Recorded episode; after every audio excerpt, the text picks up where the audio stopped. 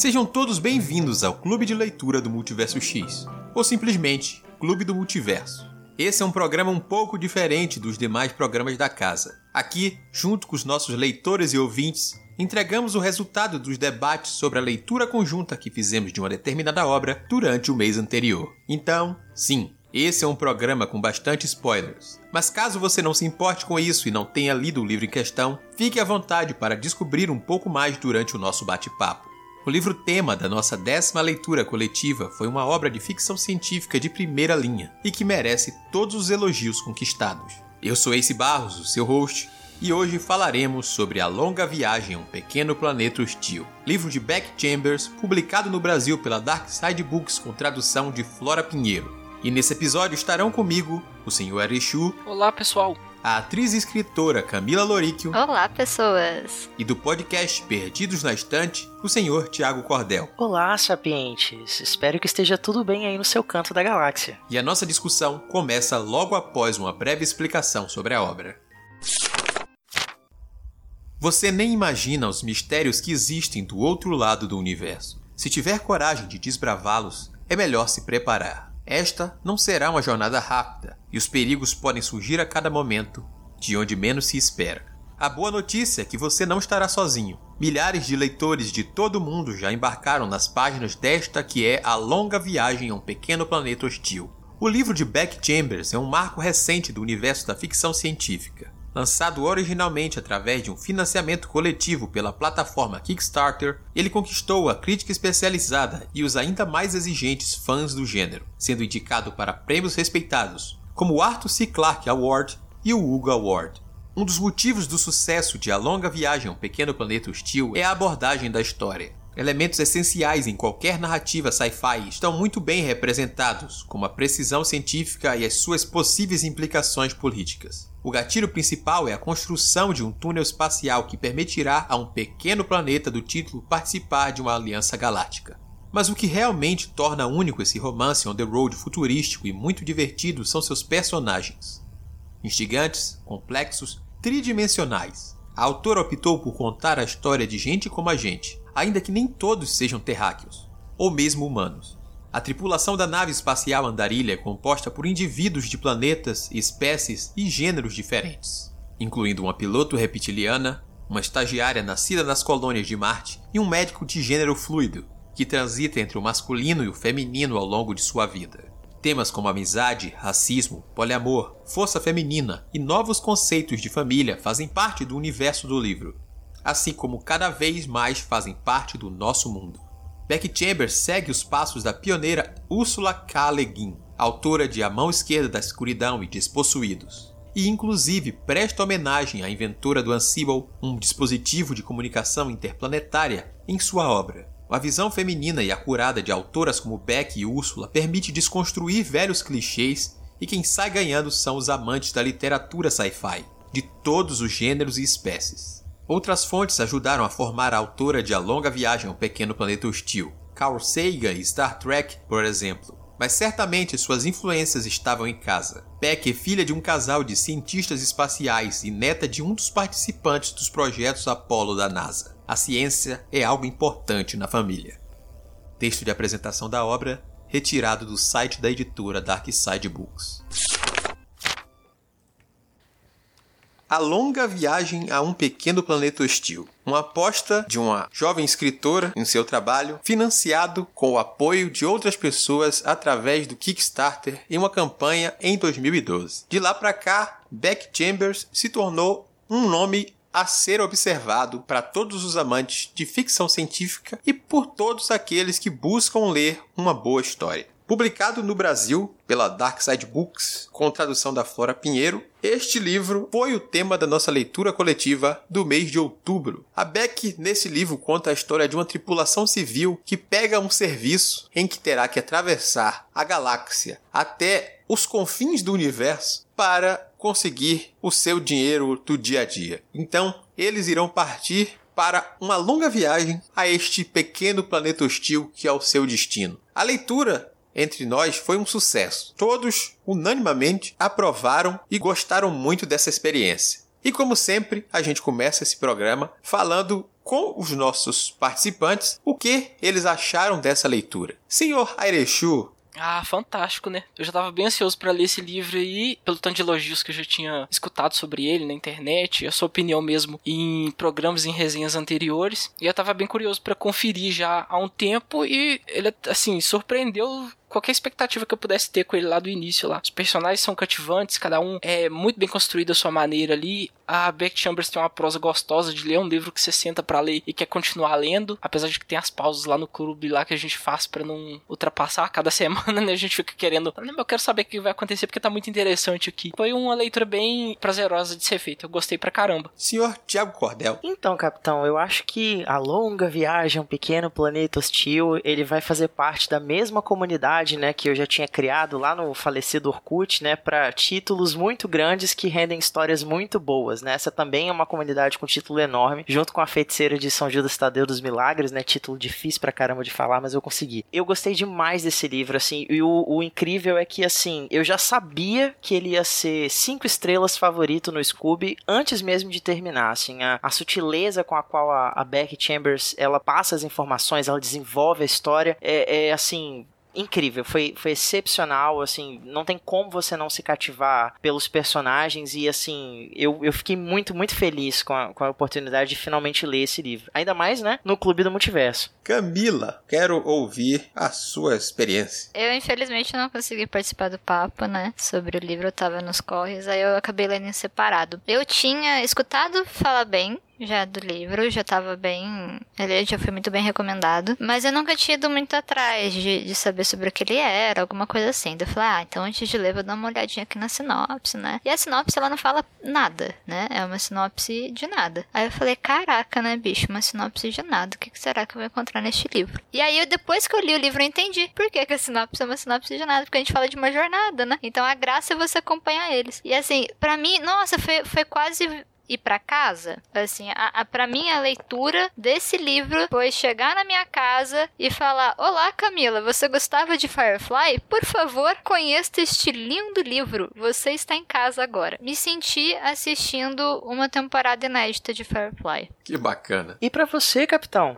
Para mim, essa foi uma releitura, como tem algo se tornando padrão entre as leituras do Clube do Multiverso. Já saber o que esperar durante essa leitura coletiva e acompanhar a descoberta das outras pessoas se tornou um prazer em compartilhar coisas que gostamos, né? Eu gosto muito dessa leitura, fiz ela no ano passado. Não à toa, insisti e sugeri que fosse incluída nas votações para que as pessoas pudessem fazer essa leitura também. Quando li, gostei bastante da forma como a Beck trabalha essas questões da ficção científica dentro dos personagens ali para contar uma história sobre pessoas, sobre relações e sobre diferenças. E o fato de ser uma tripulação civil e não algo militar, que é um, um padrão comum Há muitas histórias de ficção científica onde a gente tem viagens espaciais, tripulações de naves e guerras e conflitos diretamente inseridos nas tramas. Aqui a gente tem outros toques e coisas mais sutis e a gente foca realmente nessa longa viagem onde a gente vai descobrindo mais sobre as pessoas e as relações entre elas que ela constrói muito bem cada um dos personagens que é uma coisa que eu vou aproveitar para começar a perguntar a partir de agora, porque eu particularmente sinto dificuldade em apontar aquele personagem favorito, porque ela sabe muito bem como construí-los durante essa jornada, né? Claro, a gente vai ter talvez um no finzinho daquela fila, mas o topo é um ponto disputado.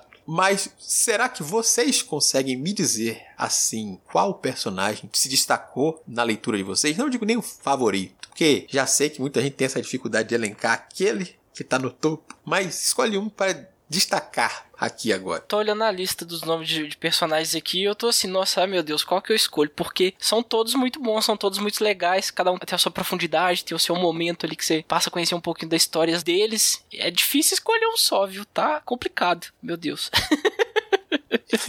Vai lá, Chu. Uma das mais interessantes lá é a Cissix, a Andriscana. Ela é de uma espécie bem diferente, bem diferente dos mamíferos, que tem um, um comportamento de convívio, né, de relacionamento bem estranho pra gente que é mamífero do ponto de vista humano. Isso acaba gerando algumas interações muito interessantes entre ela e os demais tripulantes. E quando você passa a conhecer ali a origem dela, né, de onde ela vem, como a espécie dela se comporta, você começa a entender por que, que ela é daquele jeito, por que, que ela causa aquele estranhamento nos outros, aí você fica um pouquinho mais interessado nela.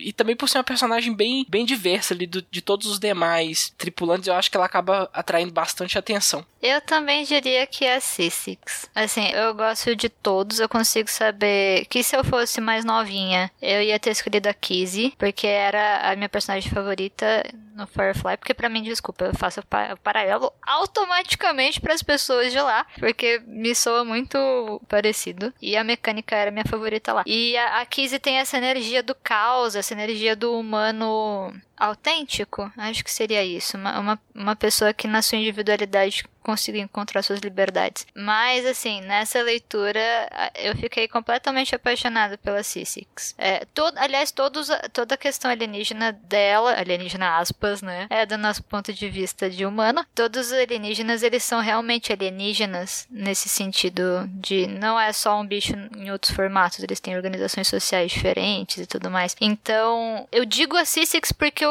eu tive muita. Nossa, eu achei ela apaixonante. Ela é uma personagem que ele, ela é feita de forma muito apaixonante. Gosto muito do Dr. Chef nesse sentido, mas a C6 ah, essa Six é perfeita. Camila, eu assino embaixo. Assim, a, a, a C6, ela é uma personagem que logo de cara ela prende bastante a, a atenção da gente. Só que assim, Capitão, é difícil a gente escolher, é, é, digamos, um personagem que mais se destaca, assim, que mais ganha o, o, carinho da gente, porque todos eles são muito instigantes, assim. A, a Becky Chambers, ela desenvolve personagens com muita complexidade, tridimensionais. Você vê que em nenhum momento eles são, assim, unilaterais, sabe? No sentido de, de ser só bom ou ser apenas mal. Mesmo o Corbin vai ter um momento em que a gente vai ver que ele tem essa, essa tridimensionalidade também. Ele tem o background dele que faz a gente é, ver um outro lado desse personagem. E eu gosto muito e principalmente da forma como eles se expressam. Assim, os diálogos dentro da história são muito bem escritos, porque a impressão é que você tá conversando, você tá ouvindo uma conversa de verdade dentro do livro. Porque às vezes um personagem está explicando um negócio, aí ele, ele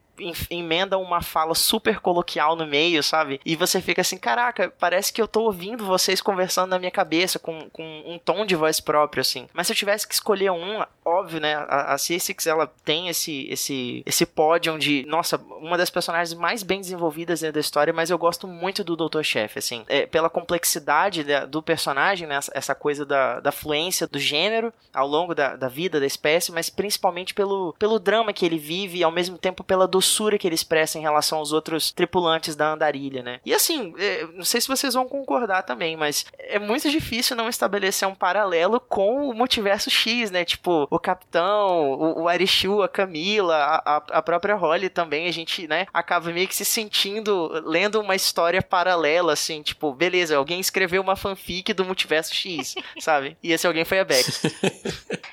É maravilhoso. Difícil não fazer um, um, pouco dessa relação quando a gente tá inserido dentro desse contexto também, né?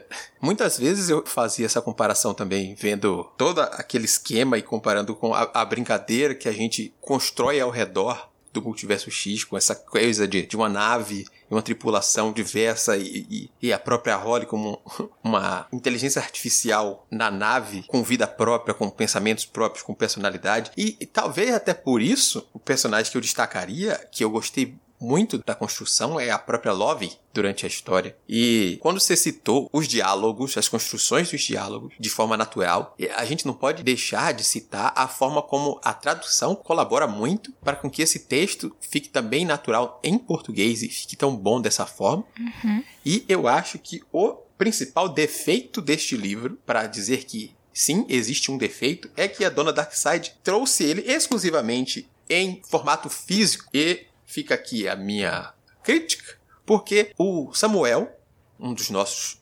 tripulantes, teve muita vontade de ler esse livro e não existe forma legal de ele lê-la em português, ele tem que ler em inglês ou recorrer à pirataria, porque a própria editora não fornece uma alternativa para que ele faça essa leitura, que é um desejo dele, já que ele é deficiente visual. Então, é uma crítica que é para não dizer que esse livro não tem um defeito, né? A publicação é dele em português não tem um defeito, não é nem o livro em si, mas a publicação dele em português não tem defeito. Temos aí um defeito a destacar. Mas a gente pode voltar então nossas atenções para falar dos personagens, já que a gente teve tanta dificuldade em dizer aquele que a gente gostava mais, porque essa história, como eu acabei dizendo ao explicar basicamente qual é o conceito do livro, a gente tem essa tripulação de pessoas, de maioria humana, mas com espécies alienígenas convivendo durante uma longa viagem de trabalho, indo de um ponto inicial até o fim dessa jornada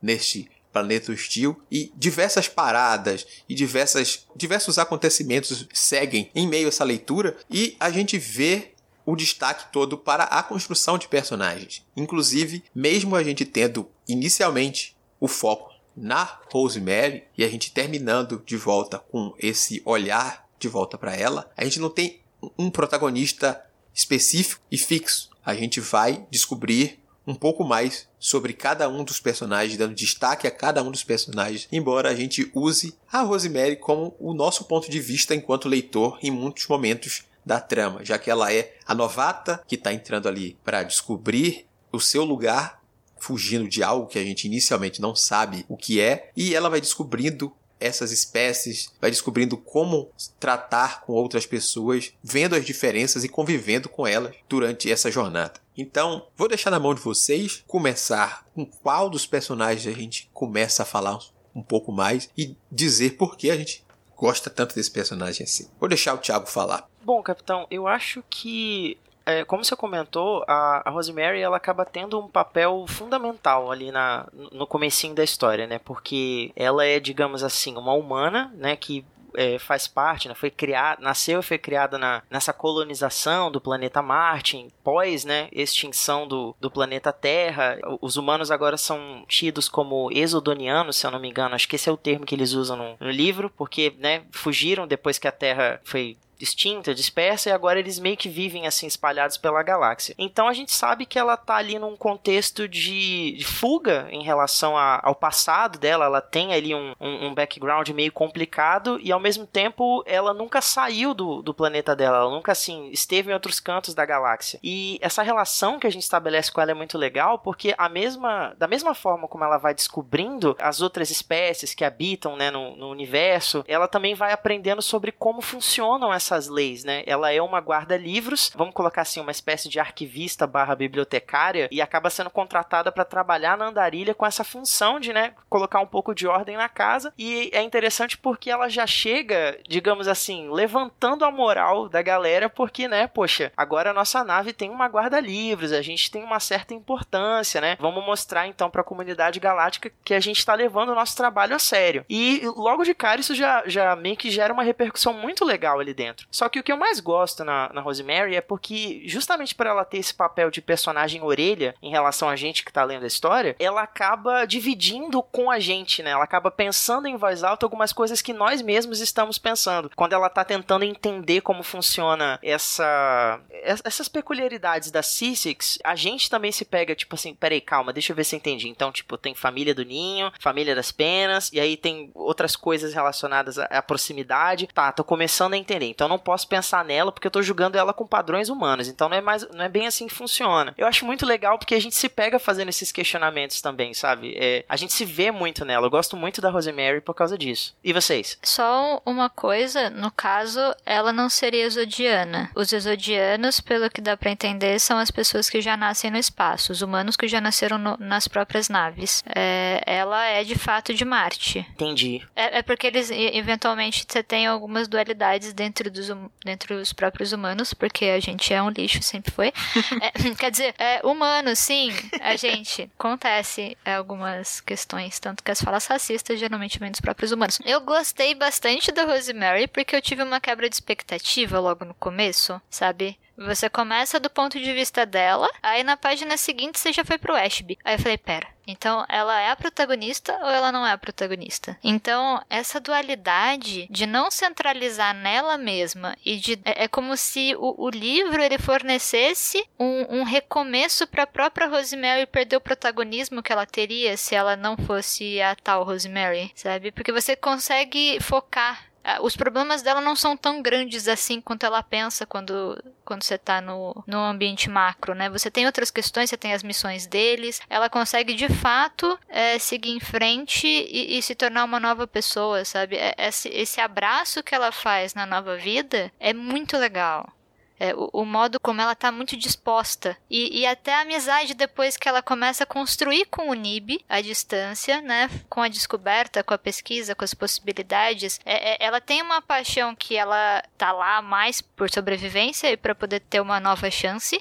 Com, até da própria culpa que ela carrega, que não necessariamente é dela, mas ainda assim ela tem responsabilidade de alguma maneira, ou ela se sente responsável, mas é, é, essas paixõezinhas que ela vai encontrando nessa nova vida são muito gostosas de acompanhar, sabe? Você consegue, é, você se sente feliz vendo que ela tá conseguindo interagir, que ela tá conseguindo seguir em frente, que ela tá encontrando paixões novas, pessoas novas. O mundo para ela é muito maior agora. O que, o que eu acho bacana é, lá no começo a gente é, tem, tem um, uma, umas falas lá que fala que ela tá se sentindo um pouco insegura com aquele futuro que ela escolheu para ela, né? Aquela profissão de guarda-livros ali da, da andarilha e tal. E eu acho que é muito bacana a gente ver como ela aos poucos ali ao longo da, da história, mesmo nos momentos em que ela deixa de ser a protagonista, porque a gente passa a focar nos outros personagens dentro da nave, né, que fazem parte da tripulação, mas de como aos pouquinhos ali ela consegue ir conhecendo todo mundo, se adaptando às particularidades de cada um ali, porque todo mundo é diferente, a tripulação é multiespécie, que já é uma característica também bem própria da Andarilha, não é toda nave que trabalha ali para a comunidade galáctica que tem essa característica de ser interespécies, que já, já meio que exige um, um certo grau de tolerância e de, de respeito com o próximo, com as diferenças ali, que é um pouco além do, do normal, até mesmo pra gente humana, que a gente consegue ver como aquilo ali acaba influenciando. Que se a gente fosse pensar do ponto de vista humano, a gente é cheio de diferenças, e essas diferenças às vezes acabam afastando a gente mais do que unindo. Mas na andarilha, não, já é o contrário, meio que as diferenças é que servem para unir ali. Todo mundo se compreende, se respeita e acaba se entendendo dentro da nave como uma tripulação e como uma grande família, que é o que a gente vê representado pela Sissix, né? Quando ela fala na família de penas dela e que a Rosemary também aos poucos passa a fazer parte. E eu achei muito interessante como ela vai encontrando esse lugar dela ali, né? Ela tá meio que em busca de um lugar no mundo, de querer ser alguém por ela mesma, independente daquele passado que ela vem carregando consigo, que lá no metade do livro que a gente vai entender realmente o que que é, qual que é o, o grande peso que ela traz com ela, né? Porque ela se sente tão insegura em relação ao passado dela e, e ela não quer que os outros descubram, mas eventualmente acaba acontecendo. E como ela consegue realmente é, criar uma, uma nova família família, uma nova vida ali dentro da nave. É bem, é bem interessante a curva que ela faz ali, a curva de aprendizado dela como personagem, como, como ser humano consegue fazer dentro da nave ali. É, você fica feliz por ela em todos os momentos ali que ela consegue se aproximar de cada um dos tripulantes ali. Porque ela chegou, ela é um estranha e ela precisa conhecer todo mundo, e ali todo mundo já tá acostumado com todo mundo, eles já convivem há mais tempo, e para ela que chega agora é um pouco diferente, é um pouco complicado as coisas. Sim, sim, é uma jornada de crescimento muito bem feita.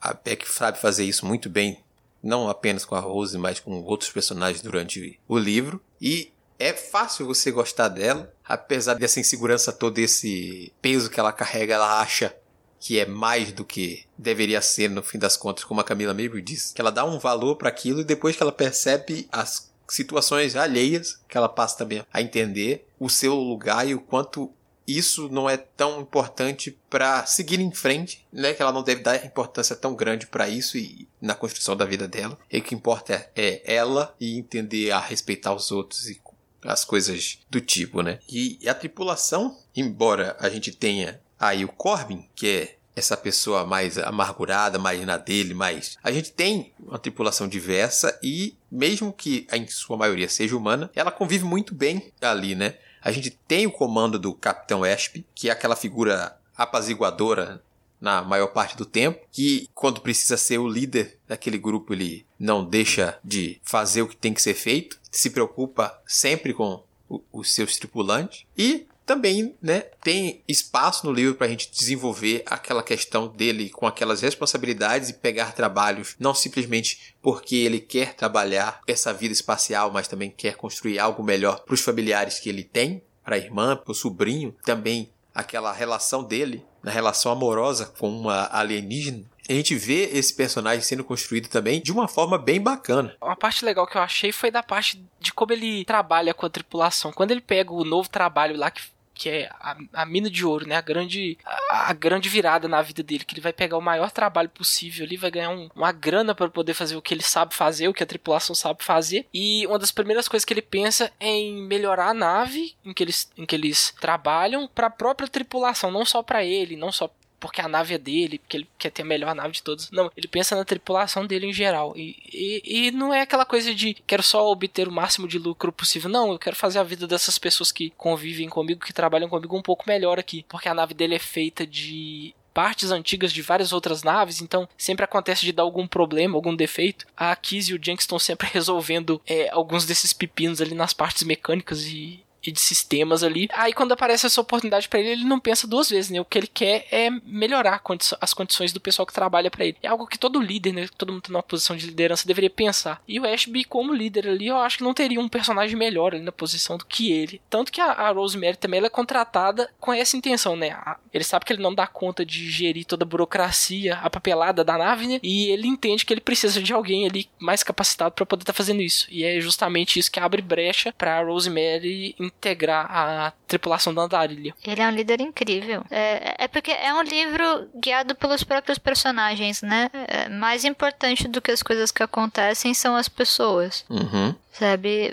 Você sente que quando você tá lendo, você poderia passar décadas simplesmente vendo aquelas pessoas passarem os dias dela, delas. E, e, tipo, sei lá, qualquer café, qualquer jantar, qualquer almoço, você sente que algo tá acontecendo, mesmo que seja uma conversa completamente cotidiana. E o Ashby, ele faz um, um mecanismo de controle, ele tem uma sensibilidade muito boa sobre a realidade de tudo, né? É, assim, ele confia e ele é confiável. Então, você chega ali de paraquedas em, em, várias questões que já começaram, né? Você chega junto com a Rosemary, querendo ou não, e aí você começa a entender até que ponto que, que o Ashby funciona ali como lastro de todas aquelas pessoas diferentes. Como apesar daquelas pessoas serem a família dele, é, ele tem aquela proximidade com a Sissix, ela, ele é, é a, a principal pessoa ali é, na família de penas externa dela, né? E ao mesmo tempo você tem esse traquejo que ele precisa ter para manter um Corbin ali, até depois que acaba acontecendo, e aí você vai ter uma, uma mudança nesse, nesse equilíbrio do Corbin ali dentro também, é, dele resolvendo. É, a, a, curva do Corbin ela é fantástica, por mais que você continue desgostando dele, pelo menos no meu caso. Mas a, a, curva de personagem dele é fantástica de acompanhar, e aí você entende as escolhas que o Ashby faz para manter o equilíbrio naquela nave de qualquer maneira. Acima dos interesses pessoais, ele sempre tem o interesse do coletivo ali estruturado. Sim, sim. Camila, acho que a palavra que você usou é, é. Você e o Chu, na verdade. Né? O Chu falou sobre liderança e, e você falou sobre sensibilidade. Eu acho que realmente o, o Ashby ele, ele traz muito dessas duas características, né? É, o que eu acho muito legal é que ele é, ele é muito democrático nas decisões que ele toma. Você vê que quando eles recebem né, essa, essa grande tarefa aí da comunidade galáctica, né, de fazer esse, esse túnel em relação ao, ao novo planeta hostil, e, apesar de ser uma coisa que a, a, a princípio é muito lucrativa, né, e, e, traria muitos benefícios, ele não toma essa decisão sozinho, né? Ele consulta a Cissix, ele, ele avalia com a tripulação dele os prós e os contras, ele considera, digamos assim, a inexperiência da Rosemary, né? Porque, poxa, é o primeiro trabalho dela ali, e, e ao mesmo tempo ele, ele tá preocupado com o bem-estar de toda a tripulação. Com a saúde mental. Com a, com a, saúde mental. Eu acho muito legal porque tem um trechinho em que ele tá, tá conversando com a Kizzy, e aí a Kizzy não tá num dia muito legal, assim, e ela, e ela, tipo assim, naquele momento ela é como se fosse uma, uma criança de seis anos, tipo, emburrada porque deu uma topada na, na, na parede com o dedo mindinho, e ele fala, não, tá tudo bem, assim, termina o que você tem para fazer hoje, tira o dia de folga e amanhã a gente tenta de novo, sabe? Tipo, as coisas vão melhorar. E ao mesmo tempo eu acho muito legal essa reflexão que ele traz em relação à violência, né? Porque em dado momento, gente sabe que a, é, eles vão enfrentar algumas ameaças e, e, mesmo assim ele se recusa a ter uma tripulação armada, a ter uma, uma nave capaz de, digamos assim, gerar a própria defesa, porque ele não, não acredita na violência como um caminho. Pelo contrário, ele sabe que foi isso que dizimou a, a, a espécie humana, né, no, no passado. Então, ele bate muito nessa tecla. Não, eu agradeço o seu ponto de vista e tal, mas se depender de mim, a gente segue sem precisar usar força bruta, né? Sempre que a gente puder dialogar. E, e ele é essa pessoa, né, que, que dialoga e tal. Eu, eu queria trazer um, um fato curioso para vocês, é porque assim, eu sou uma pessoa muito visual quando, quando eu tô lendo. Então, às vezes, o, o meu cérebro, ele precisa associar aquele personagem a uma figura que eu conheço ou, ou que eu já vi em algum filme, alguma coisa assim. E, assim, nesse caso específico foi impossível, foi tipo involuntário não pensar no Ace, assim. Eu sei que, a, que as características do Ashby fisicamente não batem com, com Ace, mas assim, não dá. E, e o pior de tudo é que, tipo, a, a, marca registrada do Ace são o quê? São as sobrancelhas, né? Que, tipo, são muito características. Então, assim, quando o Ashby falava, às vezes ele dava bronca na tripulação, eu via o Ace do jeitinho que ele faz no Instagram, sabe? Tipo, mexendo a sobrancelha, assim, e, e fazendo aquela arqueada. e, assim, as partes mais engraçadas são quando ele tava com a Pei, porque eu falava, meu Deus, eu não devia estar tá lendo isso. Coloca uma perucona cacheada no ex. aí ele virou Ashby. Mas é, é até bom ele falar da Pei aí também, que quando você fala do pacifismo do, do Ashby, enquanto ele é o pacifista, ele tem a relação com, com a Pei que, que acaba se metendo sempre em conflitos por causa do próprio trabalho dela, e a gente tem essa relação conflitante deles assim, pelo, pela ideologia, né? Uma relação ideológica conflitante, mas ainda assim, um tentando entender o outro e mantendo inicialmente em segredo, aí depois a gente vai ver que o medo de perder um ao outro acaba fazendo que, que se dane isso, a gente precisa viver o que a gente quer em vez de esconder essa relação. Eu acho bacana como eles vão se entendendo mesmo sendo diferentes além do fisicamente, já que a gente tem uma relação interespécies entre os dois aí, né? Eu acho uma construção muito bem feita isso também. Não necessariamente só porque uma pessoa é diferente do que você pensa, pode ser que isso afaste vocês. Se vocês souberem como lidar com as diferenças, não for uma pessoa intransigente, não for uma pessoa que quer o mal do outro gratuitamente, essas pessoas aí não tem muito o que fazer de querer debater, não, gente, aí desculpe, mas você está aberto a, a, querer ouvir o outro, muito interessante que isso seja posto dentro do livro, essa diferença dos dois aí, como uma relação também amorosa. E nesse ponto ela trabalha muito bem as sutilezas, né? Porque você tem, como vários, vários livros, várias histórias de sci-fi, né? Você muda o cenário, mas os problemas podem ser retraduzidos para nossa realidade. E tem, tem, alguns probleminhas aí universais que permanecem, infelizmente. E, e eu acho que o que é legal é que ela consegue tratar e, e modificar várias questões e trazer várias discussões desse livro sem parecer que ela tá te ensinando ou ela tá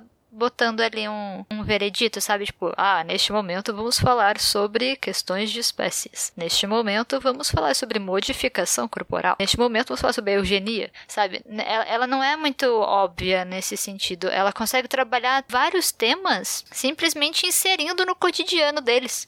Uhum. Sabe? A, a, a Pei, ela é uma personagem muito boa, principalmente porque, em tese, ela vem, vamos lá, da espécie mais dominante, que poderia ter muito mais domínio em cima das outras, né? Tem um consenso ali da sabedoria da espécie dela. É quase como se fossem meio que a, a vibe élfica, né? É, eles uhum. são tipo um, um, uns peixes, né? Pelo que dá pra entender. Forma da água vemos aí.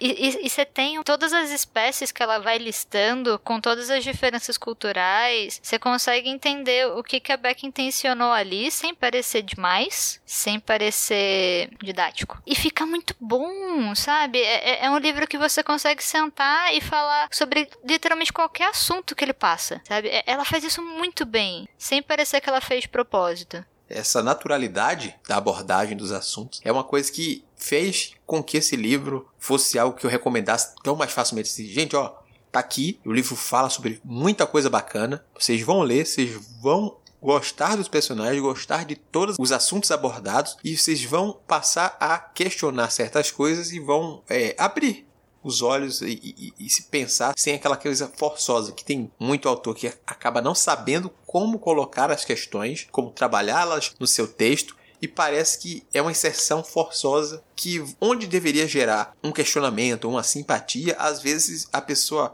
vê aquilo e faz, é, era pra ser essa reação que eu tô tendo? E aqui não, a gente vai a pessoa vendo essa variedade de, de temáticas de uma forma tão natural que é muito gostoso de se ler esse livro. Eu acho impressionante a quantidade de temas que ela consegue inserir no livro, no livro que essencialmente fala sobre pessoas, né, sobre convivência e relacionamentos, a quantidade de tema que ela consegue inserir ali de pano de fundo. Eu tinha anotado alguns aqui para poder comentar, mas é, é tanto tema que did você fica até perdido, né? E cada um ali dá pra você puxar através de um personagem ou de uma situação que consta no livro, exatamente dessa forma que o Ace falou. Sem parecer forçado, sem parecer que tá sendo panfletário, mas são, são coisas que pelo menos ali te deixam pensando ali no fundinho da mente, né? Nossa, e tal questão assim. Eu vejo esse debate sendo feito hoje diariamente aqui na, na nossa sociedade. Não, ela consegue colocar ali no contexto de uma nave que faz viagens é, interplanetárias ali, que perfura túneis no espaço-tempo para encurtar as viagens, ela consegue colocar esse sistema sem parecer que aquilo foi forçado, que sem que foi, sem parecer que foi inserido gratuitamente para cumprir tabela ali, não. Tá ali porque verdadeiramente faz parte da vida dos personagens, tá ali porque dá significado ao que eles são, ao que eles pensam e a todo o relacionamento que eles constroem enquanto uma família convivendo dentro daquela nave. Eu acho isso muito muito bacana na prosa da Beck e foi uma, um dos pontos altos assim do livro. Eu realmente já esperava uma carga de crítica, né, de, de alguns desses temas, mas não que isso fosse ser tão bem trabalhado como foi ali no livro. Tem até uma questão cultural que ela coloca que eu acho legal, sabe? Todo mundo que não é humano, de fato não é humano. Isso eu acho muito legal lá. Todas as outras espécies, elas não são apenas, ah, tem outro corpinho, ah, é o bicho anda numa carroça. Não, tipo, tudo deles é diferente. Eles têm história, eles têm vidas, eles têm culturas, eles têm religiões, eles têm as próprias tretas. Não é em relação ao que a gente tem como humanidade, como conceitos e como construções,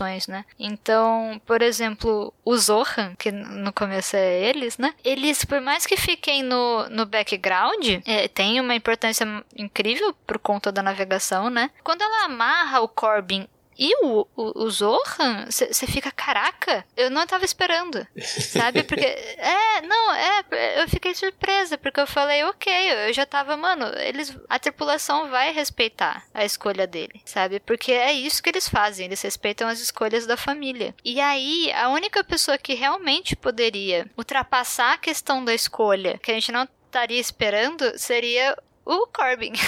e, e, depois de toda aquela tensão que você passou com ele, descobrindo eh, a questão dele ser o clone, a relação dele com o pai que é ele, a, as mágoas e, e, e, logo depois a prisão, a, a, perda da individualidade dele que, que vai para cais completamente insanos e daí ele vai e, e injeta, sabe, as coisas no Uma atitude, né?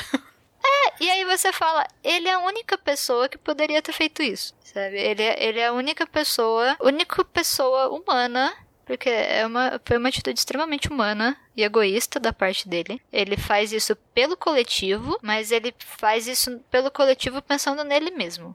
É, pelo que ele entende de coletivo, de fato, sabe? Porque ele é uma é. pessoa individualista. E, e, desde aquele diálogo com a. Eu esqueci o nome dela, mas com a Cianat, que eles encontram lá no, no planeta no planeta isoladinho, essa dualidade da questão de ser herege, de não ser, que ela não deixa, não, que eu gosto muito, aliás, que ela não deixa finalizado, ela não deixa, tipo, eles estão certos, eles estão errados. São literalmente visões ali de, de vida. E essa agressão que o Corbin faz pros Ohan, que depois vira Ohan, ela dá margem para tantas possibilidades ali, sabe? É, se, se, tanto que você não fica. Eu não consigo saber se eu achei certo ou errado. Uhum. Assim, em tese eu achei errado.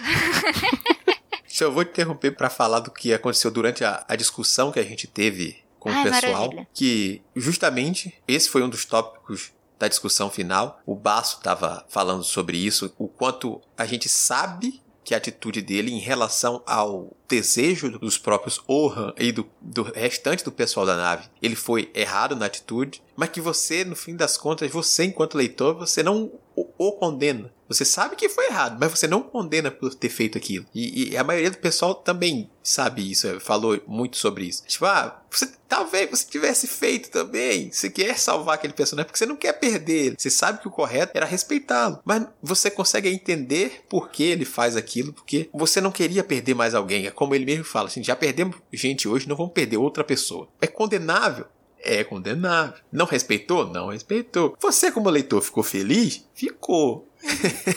é aquela. É bom que ela brinca muito com, com, com, essa questão da ética da coisa, sabe? Deixa ali. Pronto, você sabe que não foi correto. Você sabe que certas coisas não necessariamente precisam ser corretas para ser o bom, o que você acha bom. E é isso que a gente vai ver. Assim, o que é bom, o que é certo, o que é errado que é mal. É um pensamento que, que faz a gente refletir sobre a coisa também. Assim, vai para aquele debate sobre questões como o direito a morrer, né? Que muito se debate na nossa sociedade. Assim, é, é você, quem decide quem tem direito a viver ou morrer e onde a gente vê isso não, porque a gente vê aplicar nesse, nessa coisa deles. Não, você não tem direito à eutanásia. Mas, no fim das contas, se você não tem acesso a certas coisas, quem tem mais acesso vai viver e você não. Então o médico, a sociedade também decide quem vai viver ou morrer são, são questões éticas que a gente acaba por refletir por uma simples coisa que está dentro de um livro, sabe? Eu acho isso fascinante. É até complicado a gente chamar A Longa Viagem ao Pequeno Planeta Hostil. Meu Deus, eu não vou repetir esse título de novo. é difícil a gente classificar ele como um livro de ficção científica, porque assim, parece que a ficção científica em si é só um pano de fundo, porque a Beck está mais interessada em, em tratar uh, as relações sociais, né, de, dessa tripulação da, da andarilha. Nessa questão do, do Zohan, né, como a, a Camila super colocou, eu acho interessante que mesmo a gente vendo a, as espécies galácticas muito à frente, né, no, em relação à nossa realidade, alguns problemas sociais para nós humanos continuam reverberando assim no, no, espaço, sabe? Tipo, a questão do fanatismo religioso, porque eh, os Zohan, eles não querem é, é, morrer, tipo assim, eles sabem que o vírus tá matando o corpo deles, mas eles sabem que isso é sagrado, é, digamos assim, é o preço que você paga para você ter essa iluminação. Inclusive, padecer por ela faz parte da bênção. E, tipo assim, é, é, todo mundo ao redor dele fala: olha, é, é, não é você que tá pensando isso, é o vírus que te faz pensar dessa forma. Então, a gente tá ainda tentando convencer ele do nosso ponto de vista. E como o, o capitão falou também, poxa, eu sei que é errado, ele tem que ter o direito da escolha, ele tem que, sabe, ser capaz de escolher se ele quer morrer ou não. Mas se eu tivesse lá, eu faria a mesma coisa, entendeu? Então, tipo assim, palmas pro Corbin, que a gente sabe que tá errado, mas é o que a gente faria também, sabe? Eu não faria, Pelo menos... Thiago. Cê, cê, você deixaria ele morrer, Camila? Eu deixaria, na moralzinha, de verdade. Eu deixaria, eu respeitaria o último desejo dele. Eu também acho que não teria coragem de, de fazer o que o Corbin fez. Uhum. Mas eu ficaria muito feliz se alguém fizesse no meu lugar é, também. É, sim, com certeza. Eu fiquei feliz. Eu falei, vai com Deus, Corbin. Eu vou fingir que eu tô aqui falando não não. Ah, não dá pra ser hipócrita e falar que não ficaria feliz, não. Eu fiquei feliz. Cara, é de doer a cena final, né? Que eles estão se preparando para finalmente fazer o túnel que eles precisam fazer. E aí o Dr. Chef traz o, o Zohan numa maca, porque eles já não. Nossa. Já perderam os movimentos, eles estão definhando aos poucos, a gente vê algumas cenas anteriores que mostra esse enfraquecimento deles, né? Que eles estão rumando mesmo pra morte, pro momento final deles ali. E aí o Dr. Chef traz ele numa maca, porque ele já não consegue mais andar sozinho. E ele é colocado na, na cadeira em que ele fica, enquanto a nave tá atravessando o espaço-tempo, né? Tá entre duas dimensões ali, fazendo os cálculos ali numa, numa pranchetinha com um lápis e determinando os caminhos que a Sissix deve direcionar a nave para poder sair da, da realidade e terminar de perfurar o túnel. E aí o Dr. Chef fala que se ele tiver algum problema é para injetar a medicação nele, mas não é a medicação que o curaria, né? É a medicação paliativa ali, né? Que é resolver temporariamente os problemas dele. E aí a nave é atacada, eles estão naquela situação desesperadora, preso no espaço-tempo, em que pode dar muito ruim. E o, os Ohans vão e perdem o movimento das mãos, eles não conseguem mais calcular, eles começam a, a passar muito mal ali, e é injetada, acho que a adrenalina, que é que injetam nele, alguma coisa do tipo, e eles conseguem recuperar o movimento das mãos e conseguem calcular calcular de novo a rota ali e orientar a Sísicas. E aí, mas aí você já sabe já que, poxa, não tem mais salvação porque estão numa situação muito ruim. Então, estão no ponto ali que não tem volta mais para eles, né? E cabe ao Corbin aplicar a cura nele ali, desrespeitando to toda qualquer decisão pessoal que eles tinham antes. E, e, e você você tá triste porque os Zohan estão morrendo ali e você tá vendo como eles estão sofrendo também, como todo mundo vai sofrer com a perda deles. Depois deles já terem perdido a Loven, né, que também é uma perda muito dolorida para todo mundo ali, principalmente pro Jenks ali, que fica abaladíssimo. Nossa, a cena da Love conversando com o Jenks é tenebrosa. Nossa, você já tá arrasado daquilo ali. Nossa, eu fiquei aí, tão triste. Aí, poxa, não, agora o, o, os Zohan também estão indo pelo mesmo caminho, não, não quero isso não. Chega o Corbin. e faz o que precisava ser feito. Então, mas é por isso que eu digo que o Corbin é o único personagem que poderia ter feito isso. Uhum. Sabe? Porque o resto tem uma noção de, de, respeito, de respeito que impede você de pensar em você. E faz que, apesar de sim, existe a possibilidade de ser o vírus falando pelo Zohan. Mas e se não for? Se não for, eu tô desrespeitando alguém que é da minha família. Uhum Você não tem uma certeza. Você conversou com uma, você conversou com, com uma no planeta. E a, aquele ponto de vista dela, e dela, inclusive, como alguém que tinha o poder da escolha. Os Zohan não tinham esse poder da escolha. E aí entra o Corbin como uma ferramenta do egoísmo humano pelo coletivo. Ele age pelo coletivo de forma egoísta. A gente não aguenta mais perder a gente, a visão dele de agente ali, já uhum. que ele finalmente se, se entende como parte do jeito dele. Não digo nem que é certo ou errado esse jeito dele, mas é o jeito dele. A ação dele eu, eu considero errada. Fico feliz? Fico.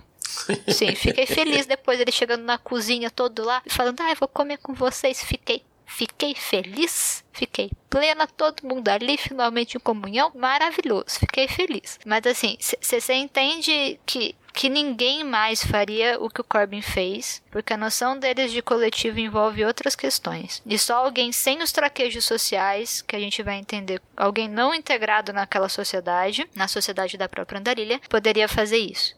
Tá bom, Camila. E aí eu volto para aquilo que o Tiago falou sobre a ficção científica ser o, o pano de fundo. Toda boa ficção científica é sobre algo a mais sobre algo que reflete na atualidade, em vez de simplesmente usar termos e jargões científicos, robôs e alienígenas de forma solta. A gente vai ter space operas, coisas que são para ser mais grandiosas e ser combates e ser espécies simplesmente para figurar coisas diferentes, mas a boa ficção científica ali vai sempre trazer algo mais dentro das suas páginas, mesmo que a gente tenha bastante ação, que a gente vai ter suspense e outros elementos misturados àquela história ali. E que pode ter um bom drama de ficção científica, que é o que a gente acaba tendo em certas situações desse livro, né? Mas vamos seguindo falando dos personagens. Tem um que a gente não pode deixar de falar, claro, que é o Dr. Chef, que é a grande mãezona do grupo, é aquela pessoa que vai cuidar de cada um deles. Esse nome específico que ele, que ele dá justamente por causa das funções que exerce dentro da nave, que é o, o de alimentá-los, né, o chefe,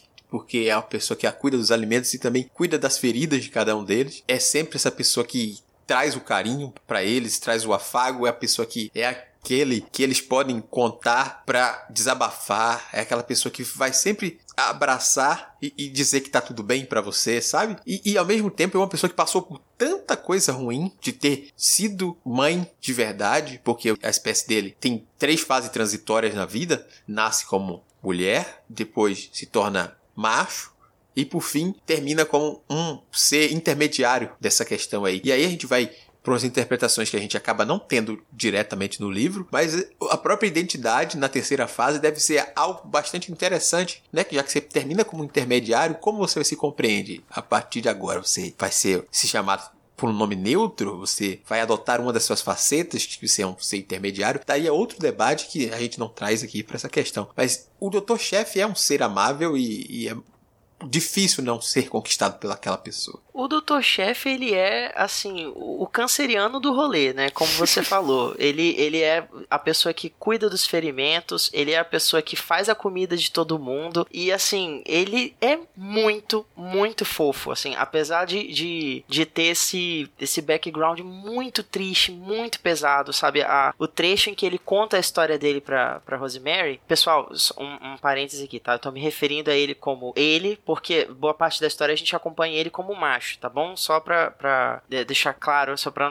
Eu também fico um pouco confuso em relação à troca da nomenclatura, mas vou me referir a ele como ele, tudo bem? Uhum. Tudo certo. Mas voltando, o, quando ele tem essa conversa com a Rosemary, que ele conta né, a história dele, no planeta dele e tudo mais, é muito tocante porque você vê que apesar de ter uma, um, um passado muito difícil de, de, de se digerir, ele aprendeu a dar isso tudo um outro significado, sabe? sabe? E, e ele não, não obstante, ele pauta as escolhas dele de agora em relação ao, ao que a espécie dele fez. Ele fala, poxa, é, é, se eu não me engano, a espécie chama Groom. Isso. Só existem 300, né, na, em toda a galáxia, e, e, assim, espalhados por aí, e eles mesmos não fazem tanta questão de se continuarem, né, de, digamos assim, dar continuidade à espécie, porque eles sabem que eles tomaram as escolhas que levaram eles à, à, extinção, ao fim. E o que ele quer agora é, digamos assim, espalhar esse, esse todo esse conhecimento que ele adquiriu, em termos assim de cuidado da medicina. Eu acho muito bonito como ele vai transformando isso em relação às outras pessoas. Ele consegue transformar a dor dele numa coisa positiva. É, é, é muito legal porque ele é muito gentil também, sabe? Ele, ele se compadece muito da, das questões dos outros, não só fisicamente, mas emocionalmente também, né? Eu, eu também gosto bastante do diálogo diálogo que ele tem com a, com a Rosemary, mas não olhando muito do ponto de vista pessoal, apesar de que a trajetória pessoal dele e dela ali acabam encontrando aquele ponto de intersecção, mas falando do ponto de vista de espécies, né, que em dado momento, tanto a espécie humana quanto os Groom estiveram em um conflito global com armas muito poderosas que poderiam levar todas as duas espécies à extinção, tanto que é meio que o que ocorreu com os Groom, com os humanos de certa forma também, apesar de terem sobrado alguns humanos e eles terem repovoado Marte, alguns escapado depois também pro espaço e serem integrados à comunidade galáctica. Tem até um, um lance também da comunidade comunidade galáctica meio que ter acolhido os humanos, né? Falando, nossa, essa espécie aqui tá um pouco atrasada. Por dó, tem né? alguns conceitos aqui que precisava rever, mas, né, vamos ver o que a gente pode fazer por essas pobres criaturas vagando, perdidos pelo espaço aqui. Vamos tentar colocá-las num, num rumo mais saudável, assim, né? Contrariando os instintos delas, mas indo por, por uma direção mais saudável. Eu acho muito profundo o diálogo que os dois têm ali, porque, se eu não me engano, é logo após a revelação de que o pai da Rosemary explorava e lucrava muito com a guerra, ele vendia armamento pesado, armamento proibido para diversos grupos ali que estavam em conflito. E ela meio que só ficou sabendo disso depois. Ela não acreditava que o pai dela fosse capaz de fazer uma coisa do tipo, porque ele não parecia, né? É aquela coisa, você conhece a pessoa a vida inteira, conviveu com ela a vida inteira, mas às vezes você ainda não conhece o todo dela, você conhece só uma partezinha. E aí quando você é colocado em, em conflito com aquela pequena parte ali, você descobre que, nossa, não sabia nada. E a Rosemary meio que se sente traída pela aquela visão que ela tinha do pai dela e que não é, não corresponde à realidade, né? A quem ele era de fato. E aí eles têm um, esse diálogo muito profundo ali na andarilha, logo após essa revelação que todo mundo da tripulação acaba descobrindo sobre o passado da Rosemary, algo que ela estava tentando esconder de todos ali desde o início. Aí a gente vê que o drama do Dr. Chef, né, o conflito que ele carregou consigo ali, é de um nível ainda mais colossal, porque ele, ele conseguiu enxergar o trabalho dele enquanto ele era médico né, durante a guerra lá, médica médica, médico. Na época ele era fêmea. Pois é, enquanto ele tava tentando curar algumas das, das próprias filhas dele, né, para voltar pro conflito, ele via que não tinha muito, era um trabalho sem fim e que não tinha muito sentido naquilo tudo, né? A guerra é um monumental desperdício de vida, de recursos, e aquilo meio que nunca teria fim ali, a não ser enquanto é, um dos lados ali se aniquilasse. E é meio que o que aconteceu com a, com a espécie deles. E aí você fica pensando, caramba, né, que é mesmo. E ele sendo a pessoa positiva que ele é, né, como o Thiago falou, que abraça todo mundo, como eles falam, ele é a mãezona da, da nave, ele, né, que faz comida, que cuida dos ferimentos. E você não imagina o, o fardo que ele teve que carregar durante aquele período da vida ali, tendo. É, estando do conflito da espécie dele. É bem pesado o background dele. E você só faz você gostar ainda mais do personagem, né? Eu acho muito engraçado os momentos em que ele tá se expressando. E ele não é um humanoide, né? Ele é diferente. Ele tem. Aí quando ele tá chorando, quando ele tá rindo. Ele... Aí a, a narradora fala que ele faz uns barulhos muito engraçados ali, soltando ventos e mexendo os, os tentáculos. É, é uma figura pouco cômica, assim, de você ver. E você acaba se afeiçoando a, a ela ainda mais depois desse, desse diálogo ali. Não apenas por isso, né? Pelo dramão que carrega e tal. Mas por ser quem ele é, né? Quem ele tenta ser na nave, ele convivendo com todo mundo, abraçando todo mundo. É uma figura é, extremamente cativante. O, o Dr. Chef, eu fico imaginando, porque ela menciona que ele parecia tipo uma lontra, né? Uma cabeça de lontra, com um monte de braço, mão. Ela não sabe se ela chama de pé de mão, porque tudo pode ser mão, não sei o que. E aí ele começa a falar que ele tem 11 gargantas e que, tipo, é muito difícil para ele sincronizar todas elas para falar apenas uma voz por vez. Isso eu achei muito fantástico, que é, é logo no começo. Ela, a Rosemary, eu gosto quando ela pergunta o nome dele, aí ele passa um minuto inteiro falando. E ela não vai conseguir repetir nunca, porque é impronunciável, que ela só tem uma...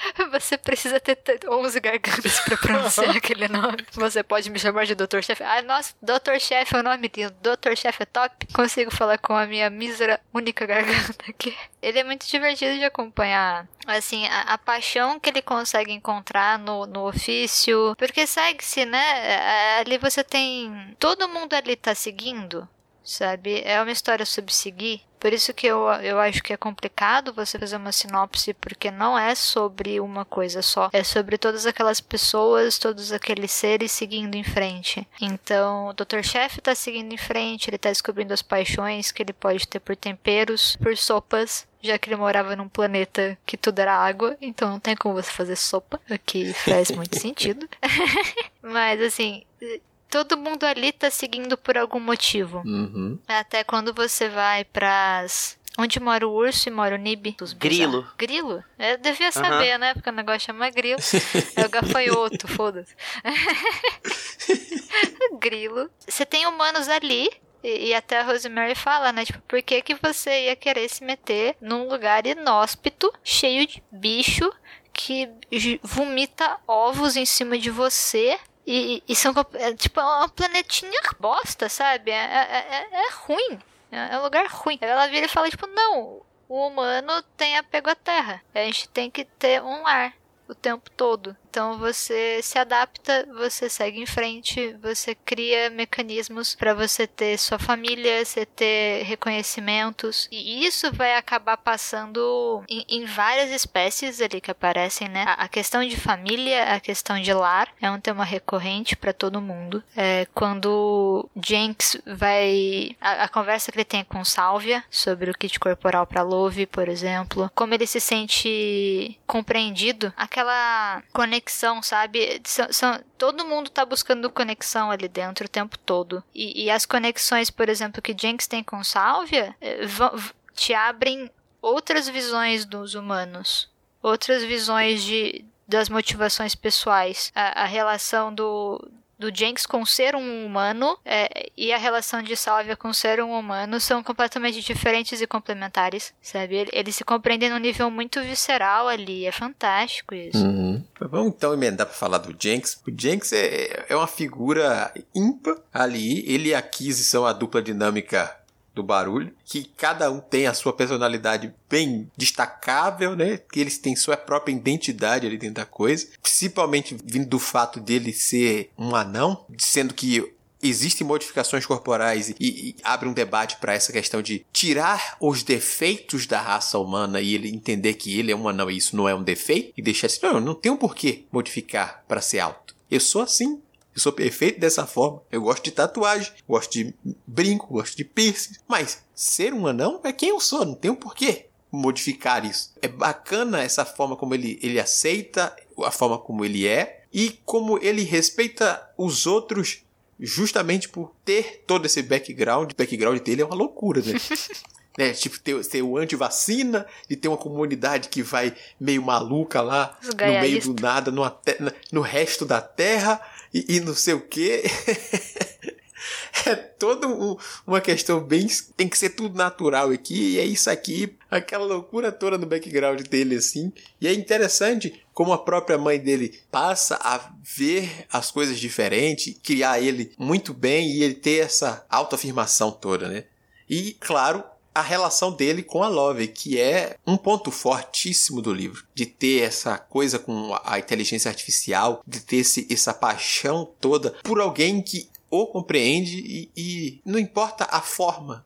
É tipo, é a pessoa que, que ele ama do jeito que é, e como ela ama ele do jeito que ele é, e é muito bacana isso. Eu vou deixar vocês falarem, porque senão eu vou falar muito. E é difícil a gente parar de falar, na verdade, sobre esse livro. Eu vou ter dificuldade para cortar esse podcast para ele não ficar gigante. Ah, o relacionamento dos dois é muito bonito, né? Desde o primeiro momento que você tem o diálogo lá que você saca que acontece algo mais entre ele e entre a inteligência artificial da nave, você vê como é bonito, como, como os dois se respeitam, como ele é todo cavalheiro com a Love, como os diálogos deles são só aquela coisa bem de, de casal planejando o futuro junto, sabe? E um preocupado com o outro o tempo inteiro. Você tá bem? Você concorda com isso? É é muito bonitinho de você estar lendo os dois ali. E lá pro final, quando que acontece o, o, o grande conflito ali que você acaba perdendo a, a Love, você acaba sentindo toda a dor do, do Jenks ali por saber que ela não vai estar de volta ali. Mas tem um- uma partezinha um pouco antes em que ele entra, né, através de um, parece um videogame, ele cola um adesivo e vai pra uma realidade virtual, ele consegue encontrar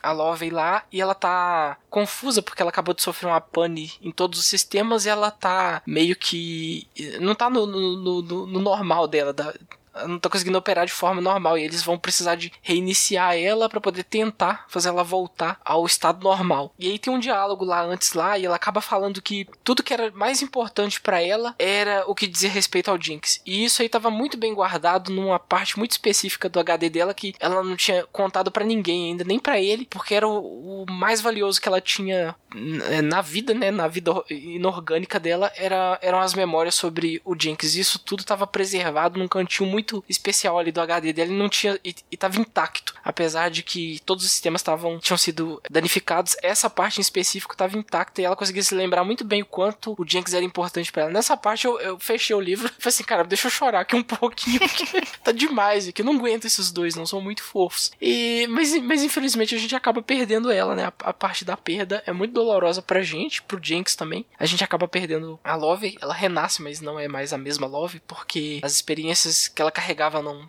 podem ser importadas, né? elas fazem parte de, de um passado que não pode ser reproduzido na íntegra. Ah, é muito triste você perder ela. Não, não, era aquele, aquele desfechozinho, não queria que isso acontecesse, mas poxa, aí, aí acontece e você sente como que a, a Beck foi capaz de te manipular dessa forma, né? Eu cheguei a comentar lá na, na resenha do Scooby, falando, nossa, não queria que ela manipulasse dessa forma tão baixa que ela fez aqui, mas ela conseguiu. Aí depois eu falei, não, faça de novo, autor, autores, se vocês conseguirem fazer isso aqui comigo, tá ótimo, é o tipo de experiência que vale a pena ter em livro, ali, se realmente se apaixonar, se encantar pelos personagens e sentir a dor ali da perda deles, né? Não é um personagem descartável qualquer, era um personagem que você tinha se afeiçoado, que você tava querendo um desenvolvimento deles ali, um futuro deles ali, mas que não vai acontecer porque é o que acontece na vida também, né? É algo bem real. A perda faz parte também, e aí você tem que seguir em frente e você tem que superar e tentar viver a vida por si mesmo pelas memórias ali que você acabou tendo junto com outra pessoa você, enquanto leitor, você fica devastado, porque, tipo assim, cara,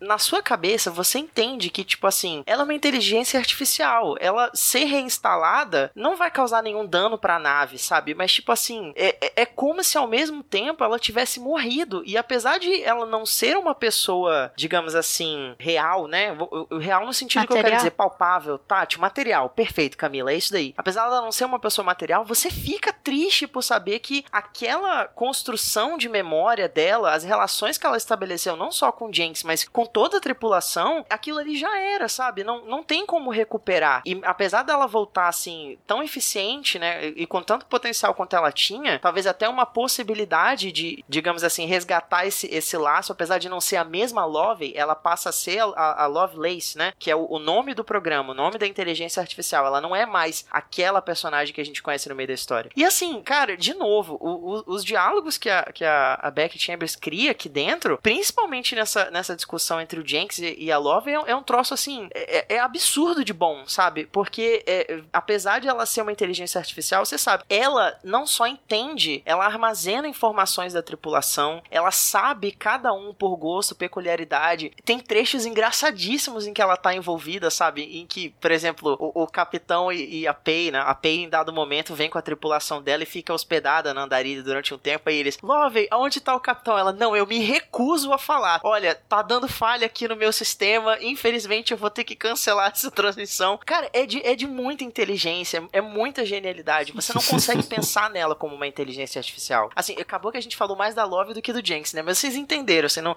não dá para separar os dois. É essa a questão, entendeu? Essa amarração que propõe-se, né? O, o Jenks, ele fica mais dedicado à questão dos direitos das inteligências artificiais, por exemplo, justamente por essa convivência que ele tem com a Love, né? E ela não, ela não deixa claro. Ele, uma coisa que, por exemplo, a gente consegue ver que começa-se a criar em, em, em, vários livros de sci-fi, em vários filmes de sci-fi, que é essa questão de é, se eu interajo e, e, e essa máquina, ela consegue mimetizar questões, mimetizar compreensões, os sentimentos delas são reais ou não, sabe? Porque você tem que ter passado ali uma. A gente tem. Como é que é?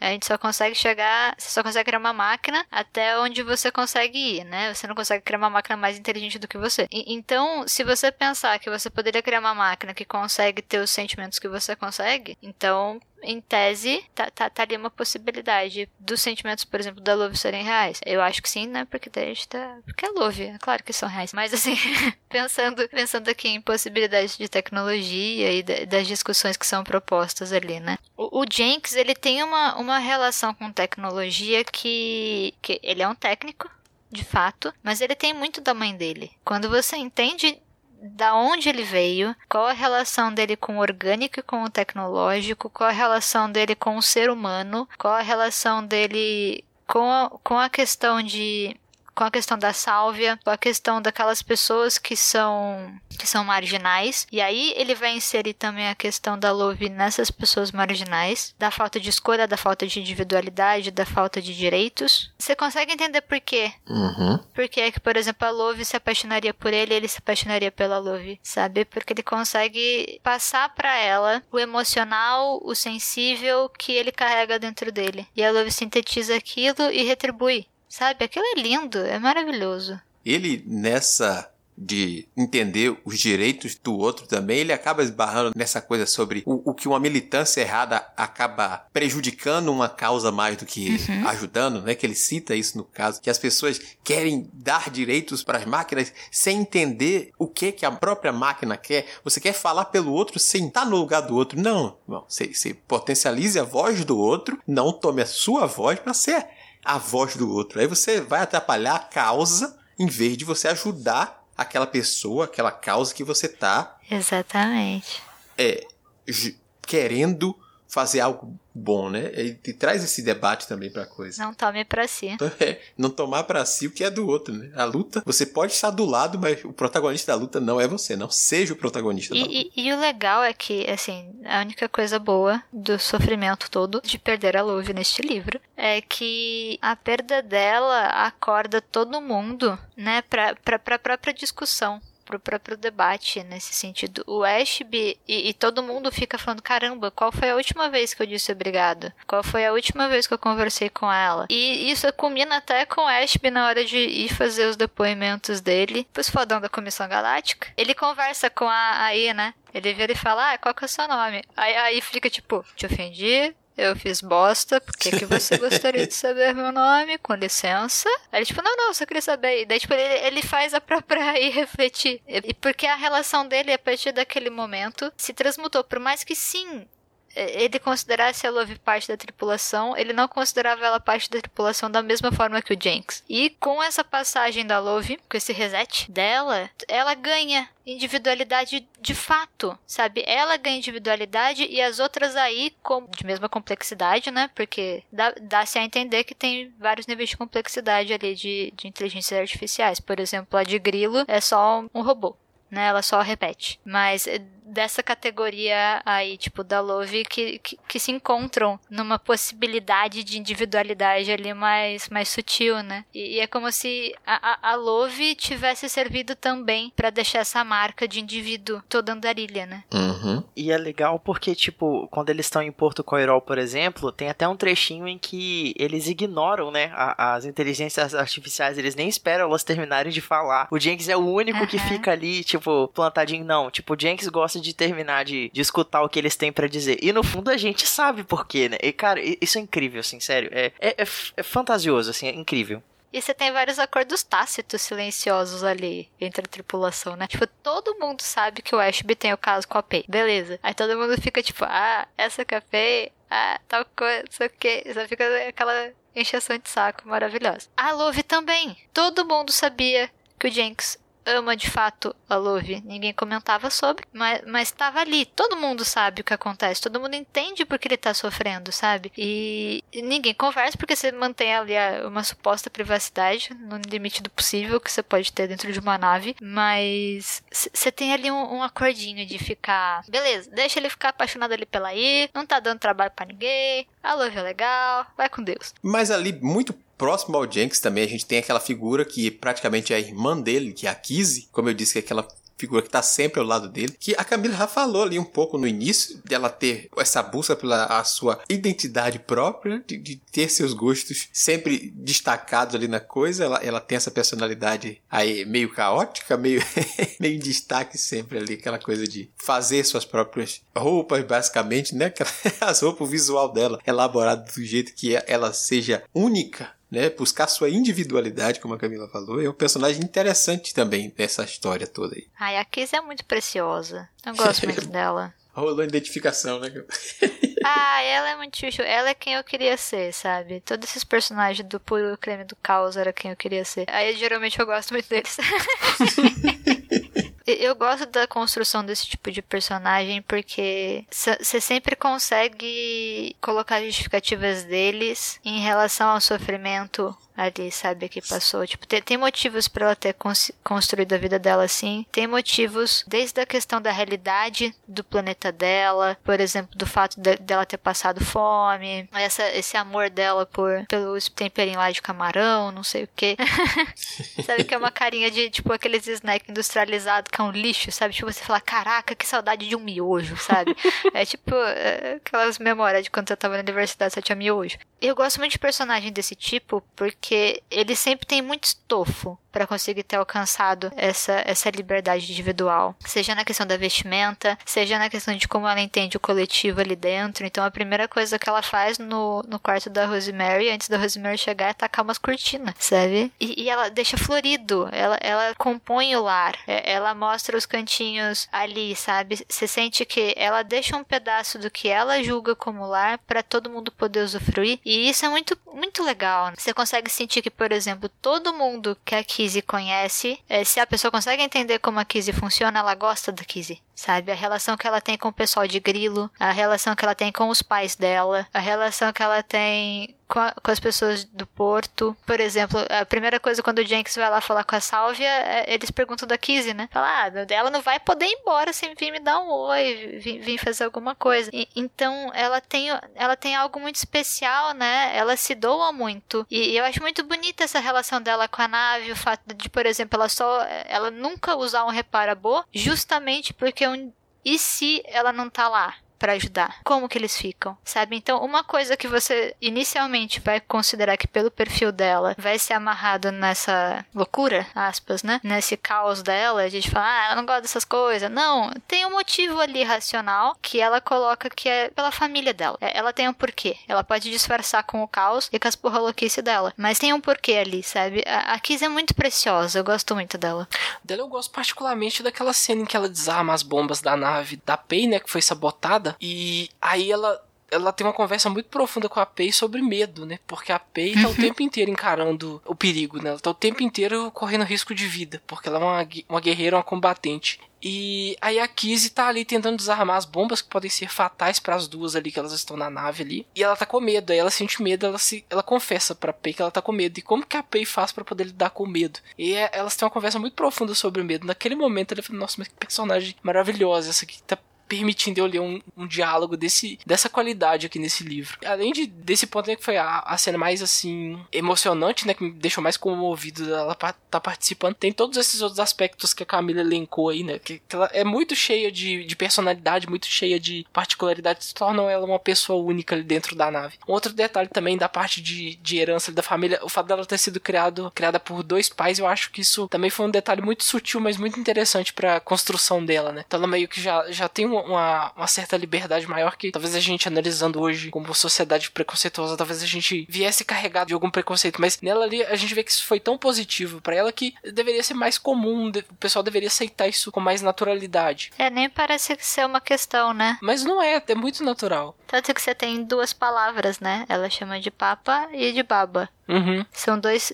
Então você já tem termos dentro da linguagem que abarcam essas formações familiares. O que eu gosto na Kizzy é que ela parece estar tá sempre tão ocupada em, em ser ela mesma que ela não consegue prestar atenção em, digamos assim, na opinião das outras pessoas em relação ao que ela tá fazendo, o que ela tá pensando, em como ela tá agindo, sabe? Às vezes, quando alguém desperta nela essa percepção, ela, ela até, tipo assim, é, tem vários momentos em que isso acontece. Duas cenas que eu gosto muito, é, uma é, é quando ela tá consertando um, um, filtro de ar, alguma coisa assim no teto de, do, da sala da, onde ela fica mais, né? Onde ela guarda as coisas dela, que por sinal é uma bagunça. O, o Jenkins entra e ela tá cantando uma música, um rock progressivo lá, super animada e tal. Só que ela tá cantando tudo errado. Parece a gente quando tá cantando, sei lá, é, Rammstein, a gente não fala nada de alemão e tá tentando cantar igual você tá ouvindo, né? Aí o Jenks fala pra ela, fala assim, você sabia que essa música é proibida em nove cantos da galáxia? E você ainda tá cantando errado. Ela fala assim, olha só, se eles são uma banda progressista, eu duvido que eles vão me reprimir por estar tá cantando do meu jeito.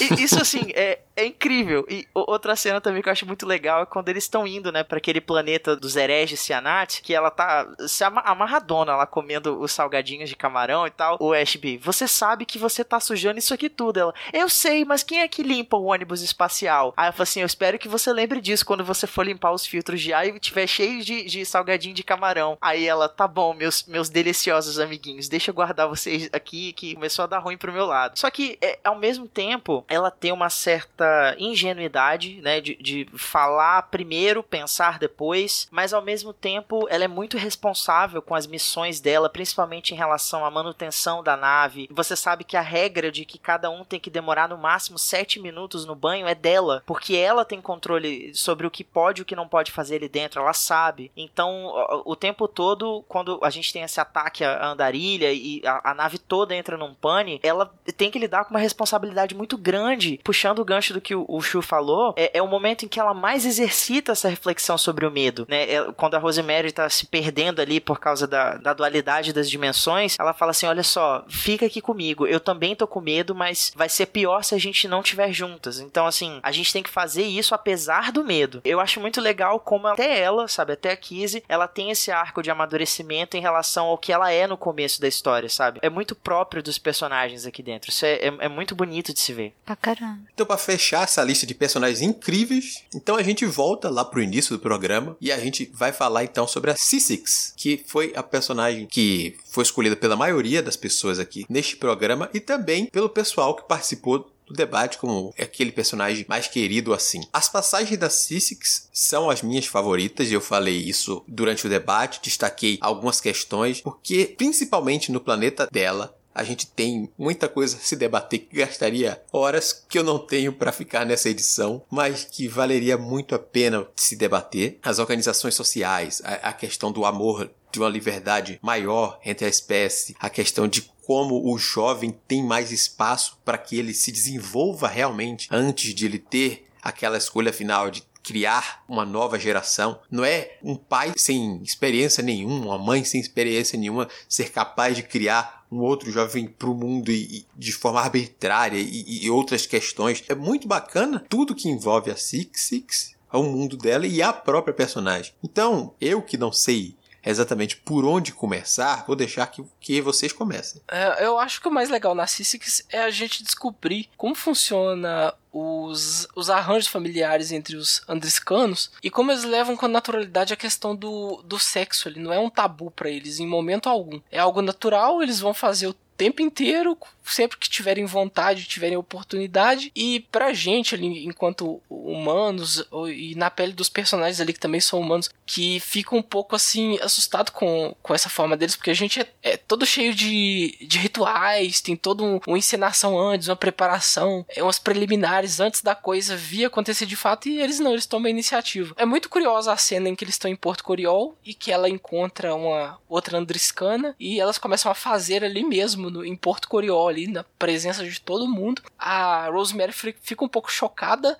Ela já sabia que os andriscanos são assim, mas ela nunca tinha visto, então ela fica um pouco é, chocada com aquilo, mas ela evita o máximo de comentar porque ela tá tentando ser respeitosa o máximo possível com uma cultura diferente. E logo depois a gente vê que não é algo é, promíscuo, algo vulgar ali que ela acabou de fazer. A Sissix faz aquilo com a outra Andriscana lá porque ela sentiu que ela tava precisando de carinho, de abraço, que estando ali onde ela está, ela não, não tinha contato com isso já há muito tempo. E para eles que são uma espécie muito amorosa, né, exerce o tempo inteiro esse, esse calor afetivo ali, aquilo é, fazia uma falta imensa, era um vazio enorme que aquela outra Andriscana de Porto Coriol tava sentindo. E a Cici que se apieda dela, né, empática da situação dela, concede a ela aquele momento ali de, de prazer ali, né, de afeto que a Andriscana tava precisando. Você fala, caramba, não é que, não é que é mesmo? As coisas deviam ser mais simples assim, a gente devia tentar conduzir essa questão de uma forma mais natural ali, mas não, a gente é tão cheio de tabu, tão cheio de complicação. E aí tem a parte também de como a sociedade deles lá funciona, o que o ex pontuou aí, né, que são vários níveis ali de família que você pode construir ao longo da vida, que tem um, um espaço de tempo adequado para maturação, né? O, o indivíduo não,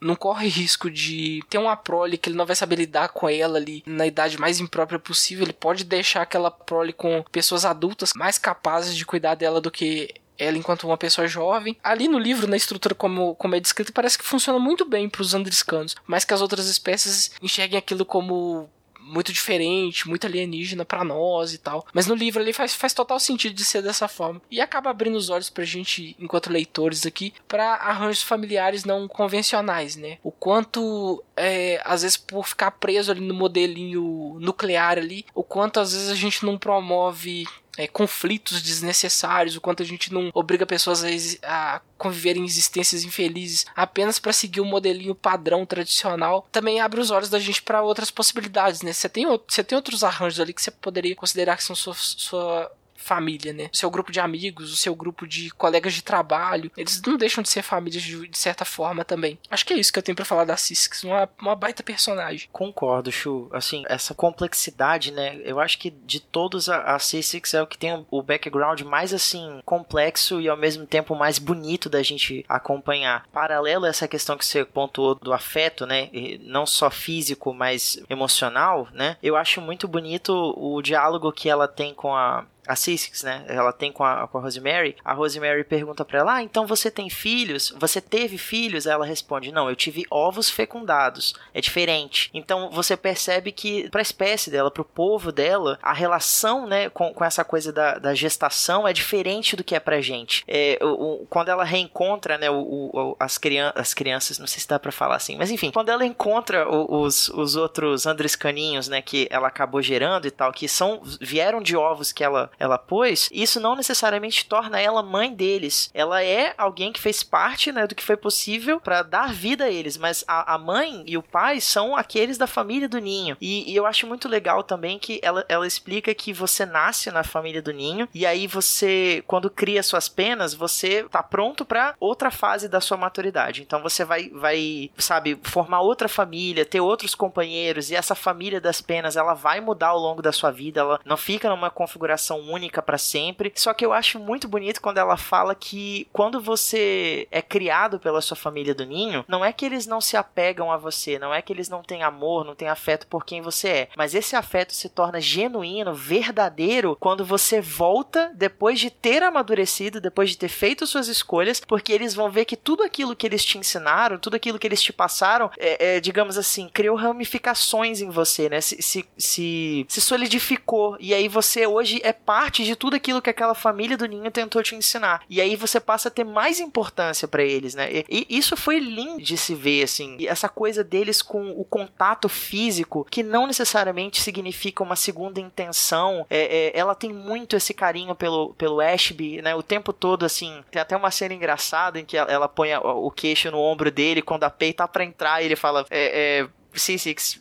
dá um tempinho aí, e aí no fundo ela tá assim, nossa, mas esses humanos, eles complicam tudo, sabe? Tipo, um aperto de mão significa é, é, que é traição, pelo amor de Deus, nossa, gente, eu só, eu só quero carinho, sabe? Eu só quero, tipo, é, expressar esse. É, é meu jeito de expressar afeto, sabe? É, é, é, lindo demais. E aí você para pra pensar em quanto a gente complica as coisas, sabe? E, e como você colocou, Chu, a gente, a gente tem uma, um zilhão de regras sociais que impedem até a gente de ser feliz, sabe? A, a gente cria frustrações antes mesmo das coisas boas acontecerem. Esse joguinho de interesses quando você tá conhecendo alguém, ah, eu não posso demonstrar muito interesse porque senão a pessoa vai achar que eu tô desesperado. Não, cara, tá tudo bem você, sabe, abraçar aquela pessoa, curtir aquele momento com ela e depois cada um seguir sua vida, sabe? Desde que tenha, digamos assim, respeito, as duas partes estejam conscientes, né, do, daquilo ali, seja um acordo mútuo e que seja bom para as duas pessoas, não saia ninguém, digamos assim, machucado, físico ou emocionalmente, tá tudo certo. Por que, que a gente tem tanta dificuldade, sabe, em compreender e, e digamos assim, integrar esses conceitos na, no, nas nossas convivências, nas nossas relações, entendeu? É como dizem, é problema de mamífero.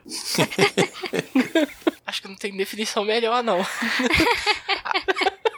Ah, esses mamíferos. Mas o. Ah, além de tudo isso que vocês comentaram, a Cissix, ela se sacrifica muito por eles, sabe? Quando você se toca disso através da própria Rosemary, quando a Rosemary entende que ela tá atraída pela Cissix e tudo mais, e ela percebe, por exemplo, quando ela vai visitar lá o planeta da Cissix, que a Cissix se segura muito. A Cissix usa roupa, sabe? Já começa aí. Uhum. Sabe? Eles não usam roupas. Ela, ela não entende essas políticas pudicas. E, e então você começa a entender várias questões que a, que a C6 sacrifica em nome da família da Andarilha. Então você fala a questão das roupas, a questão de não poder pular nas pessoas, de não poder tocar elas, de lidar com a questão da posse, que é aparentemente uma questão humana ali, né? Tanto que quando a, a Rosemary propõe que ela possa interagir mais intensamente com a C6, a C6 fala, amiga, ó, oh, seguinte.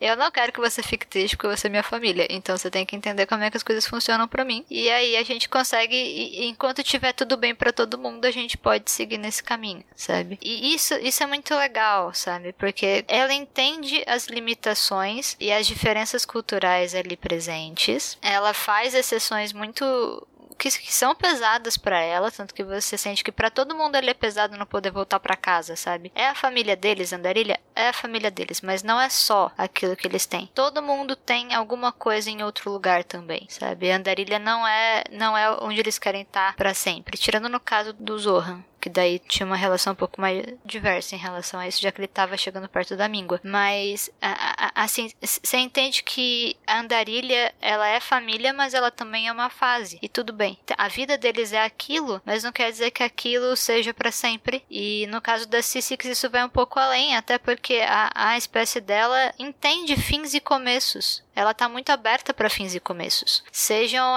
seja a questão do desapego da própria espécie com os próprios ovos, principalmente porque muitos ovos não dão certo. E ela fala: não dá certo. Ainda bem que não dá certo, porque senão ia ter andrescano demais pelo mundo. Imagina que, que loucura. Então, a, eles abraçam a questão da natureza, né? Tanto que a, até, até a visão deles voltada para isso é o que salva o Corbin, se for pensar. Os únicos deles que não tinham regras em relação a leis que proibiam a questão da clonagem eram os andriscanos. Porque eles simplesmente não fazem isso. Por que, que a gente vai fazer? Então você consegue entender que, que a visão de sociedade, que a visão de comunidade deles é uma, é uma comunidade muito mais baseada em escolha, em conforto e em respeito aos limites. Seja você entender que, ah, já deu, preciso seguir para outra fase. Já deu, preciso seguir para outra família de penas. Eu tenho meus momentos e eu respeito meus momentos, eu escuto eles e é assim que a minha sociedade funciona. E, e, então é, é, muito confortante a segurança da Cissix em tudo que ela faz sabe? Ela é uma Andrescana muito segura, porque a comunidade dela, a espécie dela é segura. E isso eu acho fantástico. É, tudo ali te dá um conforto e você fala: caraca, que legal! Uma sociedade funcional. Fantástico, sabe? Por mais que sim, é, é deixa-se claro que não dá para você analisar uma espécie pelo indivíduo, né? Isso aparece no caso de todos, na questão dos humanos, da questão dos gruns, na questão dos andrescanos, dos leonianos e de todo mundo ali. Dos toremes também, que a gente acabou não falando, mas dos toremes também também vai envolver é, uma questão de, de ponto de vista ali. E, e, tem tretas também na espécie dela. Teve guerras, teve, teve, teve milhões de coisas, e mesmo assim eles são considerados extremamente relevantes ali dentro da comunidade galáctica. Mas pela Cissix você começa a gostar de todo mundo. Sabe? Todo mundo da família dela, todo mundo da espécie dela. Eu acho isso muito legal.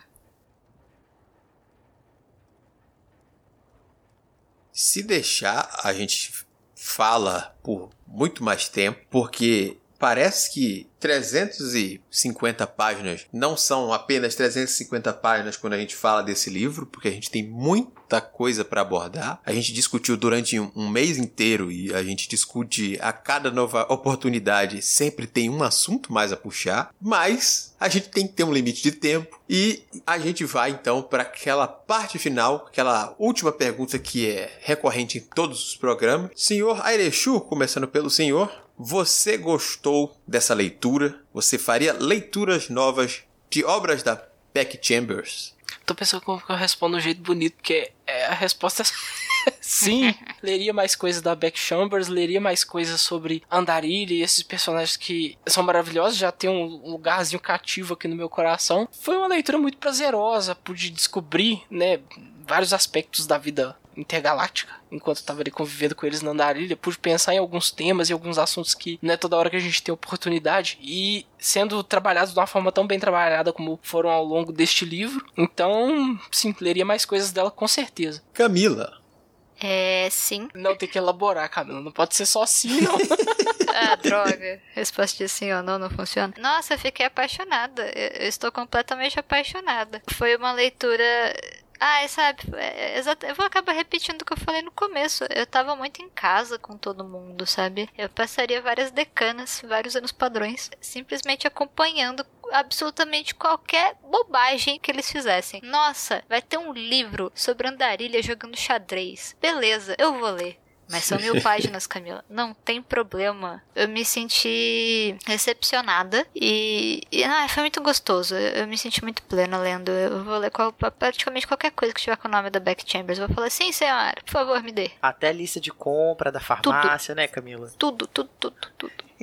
Senhor Tiago Cordel. Capitão, é, eu tenho que te agradecer, né, por essa escolha e tal. É, assim, eu sabia que o livro ia ser divertido, mas não esperava que fosse ser tão legal. Assim, é, como eu comentei no começo do episódio, na metade da leitura eu já sabia que ele ia ser o favorito e, e assim, digo sem medo de errar que foi o melhor livro que eu li esse ano. Assim, a gente está aí, né, né, chegando na reta final de 2020, um ano que foi bastante conturbado. E como a, Camila falou, esse livro é como tá em casa, assim. Eu, eu, atribuí o finalzinho dele ao que eu senti, por exemplo, quando eu, eu terminei de assistir Friends pela primeira vez. A relação de carinho que eu tenho com os personagens de Brooklyn Nine-Nine, por exemplo, que eu gosto de todos eles como se eles fossem meus amigos. Então, assim, é, apesar da gente saber que as sequências, né, da, dentro desse mesmo cenário cenário, né? Esse, esse on the road futurístico que a, a, a Beck Chambers cria, não vão envolver necessariamente esse mesmo núcleo. Eles oito, né? São personagens assim que conquistaram um lugar no, no meu coração e eu vou lembrar deles sempre. Eu, eu leria esse livro de novo fácil, assim, é, com maior prazer, sabe? Porque é divertido de acompanhar. Como, como a Camila pontuou, mesmo se fosse uma história assim, deles ali sentados com, comendo e conversando, você sente prazer em acompanhar. É um livro assim que não tem. Ele não tem barrigas, sabe? Ele não tem enrolação. Beleza, uma peça na nave deu defeito, mas não tem aquela parte deles indo lá consertar. O diálogo seguinte já tá resolvido, sabe? E, e os próprios diálogos em si são bem construídos. Você sente que tá conversando com um amigo, tá acompanhando conversas entre amigos. Então, assim, é, é até difícil de acreditar que esse é o primeiro trabalho, né, sério ao qual a, a, a Beck Chamber se dedicou a, a finalizar, porque é, é muita maestria dentro da escrita. Ela sabe contar uma história, ela sabe te envolver enquanto ela tá contando essa história. Então, assim, com certeza eu quero ler. Inclusive, Black Friday tá aí, já tô de olho nos outros dois.